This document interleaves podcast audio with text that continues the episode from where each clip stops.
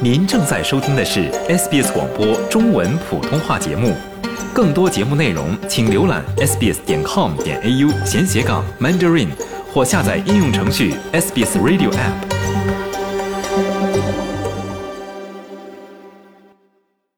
好，各位听众，大家好，您正在收听的是 SBS 普通话节目，我是 Lauren。那么今天做客 SBS 的这位朋友呢，他在 COVID 疫情期间身份有了一个非常大的转换，现在呢，我们可以亲切地称他为棒棒糖大叔啊、欢迎 Michael 郭，你好，Michael。嗨，你好，Lauren。哎，我们先自我介绍一下吧，你现在的工作到底是做什么的呢？呃，我现在的工作呢，其实官方的名字叫做呃 Traffic Controller，就是所谓的这个交通管理员吧。中国因为没有这个相应的对应的行业，嗯，那我们可能更习惯用一种就是大家更啊、呃就是更喜欢的叫法叫做棒棒糖大叔，或者叫棒棒糖美女啊。如果在这行业里有有美女的话，都叫他们棒棒糖美女，在英文里也是这样的。就是它为什么叫棒棒糖呢？是一个视觉化的效果导致的，是吗？对，没错，我相信在澳洲或者其他一些西方国家也有这种职业，然后大家可能在路上会看到前方有施工，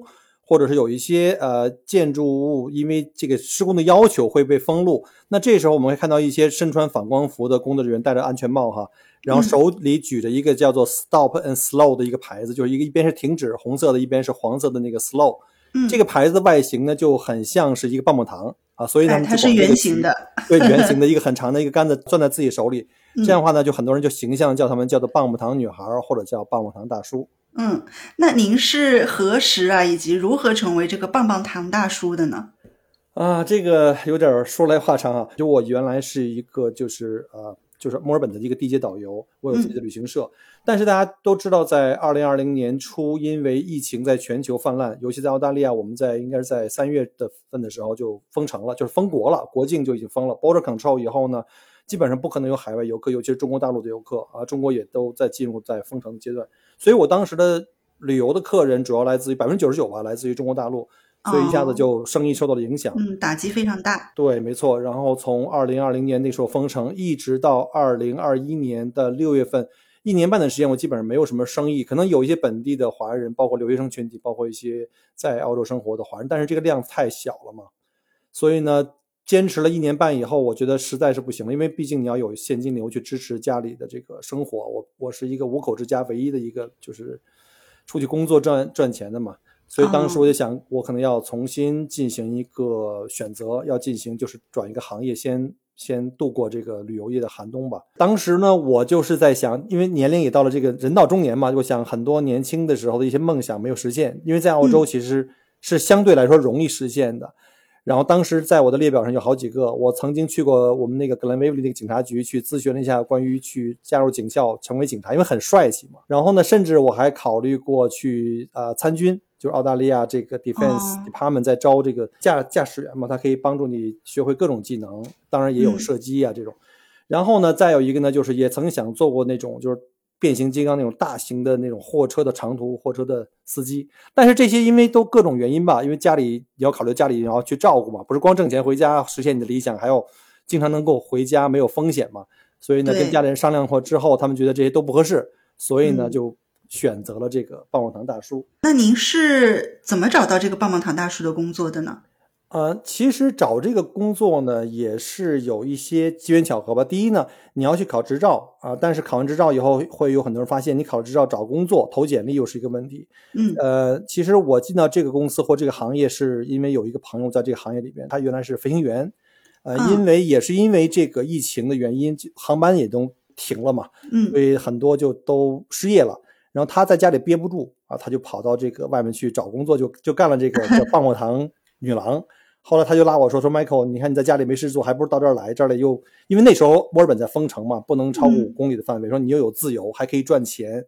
然后呢每天还可以见到不同的人，所以就给我说动了。所以我二二零二一年的六月份拿到执照就去投简历，然后他帮我找了现在这家公司，还是要通过哦人的关系可能更快一点。嗯，那这个执照它难考吗？嗯，这个执照其实不太难考。简单的说哈，就是属于是蓝领的行业，就是我们在澳洲的这种各个行业的，就蓝领里面最入门最容易的。首先你考什么就是 First Aid 呀、加上一个 CPR，就是心脏复苏的这个，这是最基本的。然后呢，还有一个就是 CIC，就是所谓的这个叫维州叫白卡，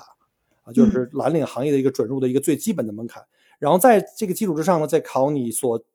所从事的具体工作的这个职业的这个执照。那我呢就是二零五加三零二，就是两个关于交通管理的一个执照。这样的话，你有这四个执照就可以找工作了。嗯，那您大概准备了多久把这四个执照悉数考到手的呢？每一个执照大概是一天的时间。如果你要是顺利和快速的话，应该一星期之内就可以搞定。啊，那还是很快的。对的。那像您刚才说到，就是在墨尔本封城的这个期间，其实您干这份棒棒糖的工作，它是可以超脱这个五公里的这个出行限制范围的。感觉应该也是让您在这个封城期间获得了一定程度的自由，应该还是挺快乐的一件事情吧？没错，没错。你想一下，当时我们在呃墨尔本的话，已经封城了六个月以上了，将近一年了以后，你那个人的那个状态是很崩溃的，在家里不能出去。对于一个原来曾经是导游的我来说，天天关在家里是非常非常痛苦的。所以有了这份工作以后呢，公司可以给你每天发这个工作许可，就是 working permit，这样的话你就可以在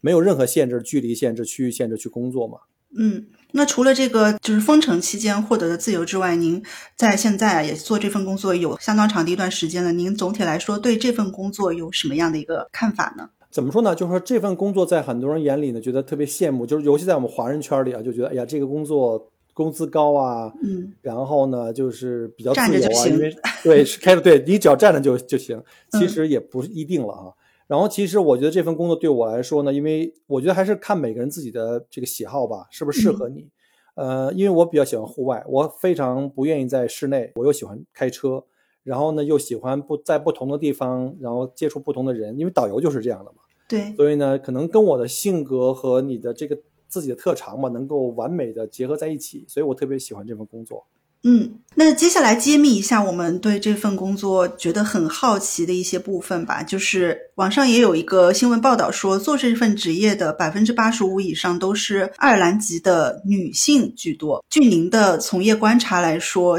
您觉得是对的吗？这个怎么说呢？在我入行之前呢，我也是看到了网上有很多这方面的，呃，就是这种类似叫传言吧。嗯其实不光是华文的群体，就是老外的群体里也会有一些对某个行业的一些就是这种看法或偏见。其实以我在目前在这公司，就是或者在这行业里做了一年半的经验来看，是不是百分之八十五都是女性？这个我都首先画个问号。就是以我目前的工作的这个接触的同事来看，就是五花八门，呃，男性、女性没有任何的特别的一个特别比例。然后呢，对族裔也没有，甚至我看到有很多也是其他的国家的移民，就英语嗯不是母语的。然后是也有一些很多是这个本地的这个 Aboriginal 的这些就本地的这个些族裔，所以呢，并没有说偏向某一个族裔的。嗯，所以就您观察来说的话，从业者其实还是挺多样化的。对，没错，嗯。那我们华人朋友们想要入行的话，难不难呢？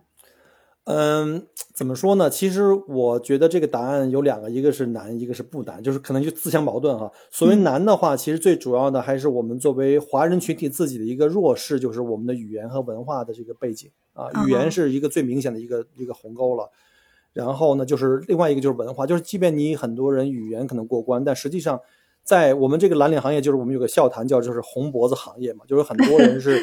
可能这么多年没上过大学，然后都是在那个蓝领行业里混，里面很多那些比较在我们看来就是比较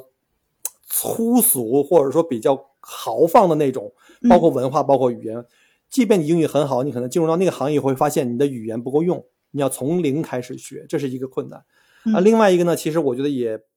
不难。呃，不难指的是什么呢？首先，这份工作呢，对你的要求，你没有什么，你一定要大学本科毕业，甚至高中毕业。他要求你只要十八岁以上，只要你会基本的数学和就是这个文字沟通就可以了。所以它的入门门槛其实很低。嗯、尤其像我们中国人或者说东亚人吧，我们来自于这个高竞争的国家，我们的这种就是所谓内卷，这个卷的能力很强。你不用很卷，你稍微的就是在我们的职业道德里面说，我做到我该做的，你就不小心就发现自己变成了这个明星员工，就是最优秀的员工。那入职以后，有没有觉得学到了一些从前不知道的一些事儿、一些知识？啊、没错，呃、我觉得可能在最初的六个月对我来说呢，那就是真的是一个是崭新的，不管是行业，包括语言文化。因为我在澳洲生活了十一年，我觉得我英语还可以。当年来的时候，雅思还考七分，我觉得还 OK。嗯但是到了这个行业以后，我突然觉得我过去十一年在澳洲的生活可能都跟白活了一样，因为白活了。他的对他们的很多的语言的，不光是我们所常常以为的那种说澳洲人比较懒，很多吞音呢，很多的这种缩略呀、在了嗯蓝领行业，尤其在建筑行业，他们的很多专用的说法，就那种就是对于这个专业术语的那种缩略和那种频繁的使用，你根本听不懂，尤其是在你在对讲机上的时候，所有人都是尽可能简洁、尽可能快速、尽可能这啊个直接。然后呢，就会觉得刚开始打开对讲机的时候，你就不敢说话，因为你根本听不懂，对，嗯。完全是懵的。比如像那个搅拌车呀，像嗯。什么，我因为我们我在这个土建跟建筑行业比较多，像什么那些各种的工程车辆，像什么么 IG 啊，我原来不知道是什么东西，后来知道啊，原来这个就是他们缩略成那个搅拌机，就搅拌车呀、嗯。然后还有像什么 asphalt truck，就是那些什么 truck and trailer 这所有的东西，就是那种 tandem truck 和 truck and trailer、truck and dog 又不一样。包括像平板的货车，我们叫 flatbed 又不一样。嗯但是他们在对讲机里讲的时候更加的快速，还有很多缩略。对于一个新人来说，你完全就是不知道他们在讲什么。嗯，所以他们说的这些词汇，可能在您之前在日常生活中是完全不会接触到的。根本不会。然后我在工作中不仅要接触到，还会加上缩略，还会加上语速比较快的情况下，就会很懵。对，没错，没错，没错。那您大概是花了半年的时间来适应这些吧？我觉得是说，你如果对这个整个行业，因为在这个行业里其实包括了 civil 就是土建和建筑就 construction，其实我觉得半年的话，对于一个新人来说是比较 OK 的。实际上，如果你只是说在路上指挥交通这件事本身，我觉得有一个月就可以了。那您就是刚入职的时候遇到的种种的问题，您有没有心生退意啊？这个倒没有，因为我觉得是这样的，其实当你进入到一个新的行业的时候，你的学习曲线是非常非常陡的。这时候，如果你是那种对学习或对新生事物有好奇心的人，你会觉得非常兴奋。就我就是我在我学一个新东西的时候，可以前半年我可以差不多可以，嗯就是每天不吃不喝，或者说你可能会非常辛苦，会掉几斤肉那种，但是你的你觉得自己在进步。啊，嗯，怎么怎么讲呢？就是因为我是七零年代人嘛，所以我经常会比较跟我同龄的人来讲的话，我会有一个感觉，就是其实人对于衰老这件事情本身呢，我我对我来说有一个最明显的就是，当你已经开始对新生事物不敏感或放弃学习的时候，嗯就是你开始走向衰老的时候。所以我觉得每次呢会有新的东西出来的时候呢，是很挑战，但是你自己会非常非常有成就感。嗯，那您一定是一个非常愿意跨出自己舒适区的这么一个人。没错，我鼓励所有的听友们都不要让自己天天局限在自己的这个舒适圈里面去挑战自己，然后让自己学到更多的东西。你会觉得反过来看的话，你会觉得自己那种成长的那种幸福感是非常非常美好的。嗯，非常的有启发性。那我们再回到这个棒棒糖工作，您可以简单的描述一下典型的一天棒棒糖工作都会做些什么呢？OK，这个太容易了哈，我就可以举一下，我就每天的在过去一周或一个月的工作，就基本上就是每天五点半起床，因为现在的很多项目都是七点钟就要开始，因为现现在夏天太天亮的比较早嘛。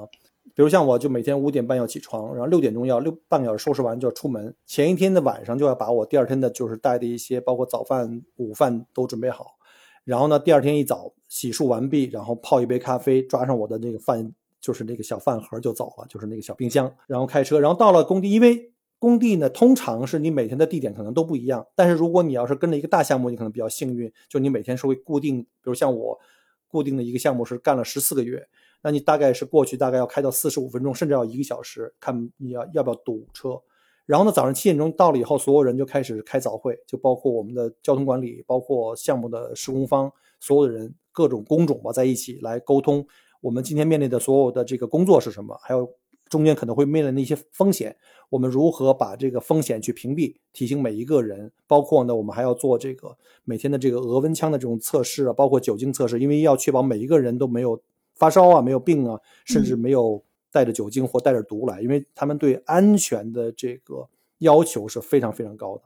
然后就是一整天的工作了，包括像什么封路啊、举牌子呀、然后就是来保护那些在我们身后去工作的这些人。呃，大概每天工作时间根据冬天和夏天不一样，大概冬天的话大概七到八个小时，夏天的话可能十到十二个小时，因为太阳的这个时间长嘛。就哦，那时间还挺长的。那您中午会有多少的休息时间呢？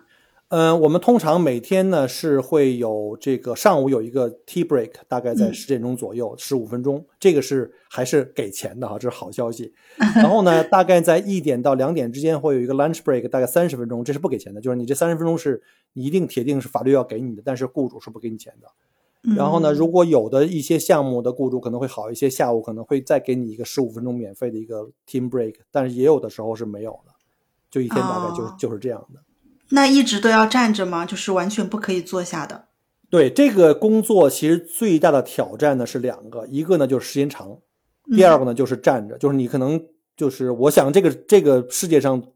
就是站立时间最长的，除了教师可能就是我们了。但教师每节课四十五分钟之间就会有休息。我试过最长的一天，我站了十四个小时。就当然中间肯定会有，比如十五分钟茶歇我可以坐下来，三十分钟的呃那个 lunch break 我可以坐下来。但是呢，这一天绝大部分时间百分之九十五以上都是站立的时间。我那天最长的一天十四个小时，那感觉应该不是网上传说的这种所谓轻松赚高薪的工作，其实还是比较辛苦的。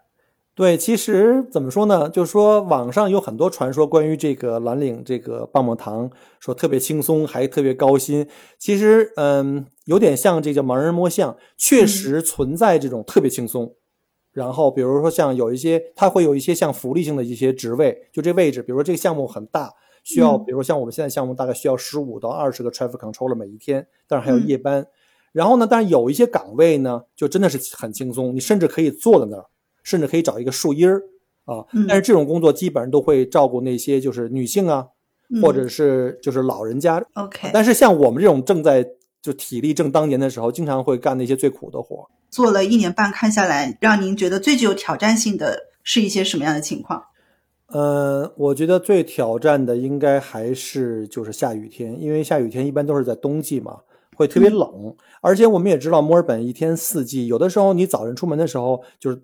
可能只有五六度，就我是指的一般的那个天气，然后到了中午的时候，可能太阳一出来，可能偶尔会到二十度，你会觉得很热，你可能这时候就把棉袄就我们的夹袄脱掉，甚至就是就放在车里，然后就开始举牌，但是突然间来一片云，突然下雨，突然下雨，你可能根本没有时间说，我不可能举着牌子把牌子扔地上去，让车就互相乱跑，嗯，然后就跑回去拿雨衣。就我曾经试过，就可能突然间一场大雨来，就是嗯可能也就三十秒时间，我所有人都在工地上全部被浇湿，就是衬衣、裤子、靴子里面都能感觉到水在在荡漾，你知道吗？嗯而且在冬天，那如果这样的情况之后还要很长时间的工作的话，也没有机会去换衣服，那一整天都要这样工作吗？很难。对这种情况会有，但是一般的话，如果碰到这种情况，我们会优先，就是说，如果我们的 supervisor 说，哎，所有的工地的工人撤出，然后进到工棚里或进到自己车里去，但是 traffic controller 永远是第一个到现场，最后一个离开的，就是我们是最大有可能被浇湿的。啊、那真的很辛苦。对，那像您刚才说早会啊，还会确认工作中会遇到一些什么样的风险？那我们这个棒棒糖的工作，它的危险性怎么样？呃，这么讲吧，很多人觉得你就是天天举个牌子哈，听着歌就可以，就就是就可以把这工作混下来。其实不是的，其实我们每年或者是我们每个季度都会有公司的一些就是安全的一些警报，就是比如嗯说在哪个地方，在某个项目上，也许不是我们公司。呃，有人因为因为在在澳洲，我们知道啊，有很多情况我们碰到警察去查超速啊，甚至查酒驾，这是非常有必要的。因为我做了一年半时间，我可以这么跟大家负责任的讲，大家可能想象不到，在马路上每天开车的人有多少人是在酒精的影响下，或者是甚至吸毒。啊、天哪！对我可以跟大家讲，就是我有同一个早晨，同一个早晨在三十分钟之内啊，就在我上一个项目，在三十分钟之内差点被两辆车撞死。一个呢是酒精和吸毒的人在路上开车的是比例比较高，大家千万千万不要掉以轻心。第二个呢就是现在最大的一个危害就是手机，你们根本不能想象有多少人开车在看手机。嗯，就我说的那两个都是在看手机，他们在车可能离我还有十米的时候，才发现我举着牌子在玩命在挥动它，嗯急刹车在我前面停下来，我都已经准备扔牌子跳到旁边的草地里去了。那这也是要提醒我们所有的这个听众朋友们，交通安全真的非常重要，不仅是为了自己的安全，也是为了路上 encounter 到的所有这些人他们的安全。没错，然后呢，每年都会有交通管理员因为这个司机的疏忽驾驶，或者是叫做叫 reckless driving，叫什么叫做这个鲁莽驾驶嗯而丧生。呃，这个每年都会发生，所以呢，大家不要觉得这个工作是特别特别轻松，一定有它的就是所有的高薪一定有原因的。那说起这些，除了危险之外啊，那您工作中最为难忘的经历还有一些什么样的经历呢？如果说在我所有的工作中中间，让我一下子想到让我最感动的事情，就是这个澳洲人民特别可爱的那些有爱的那些人民。就是我记得 当时我在那个 Golf Links 那个项目上在做的时候，因为我们要封路，整个这条街的一个一个方向全部被禁止通行，然后周围的邻居还有他们的商铺呢，肯定会受到影响。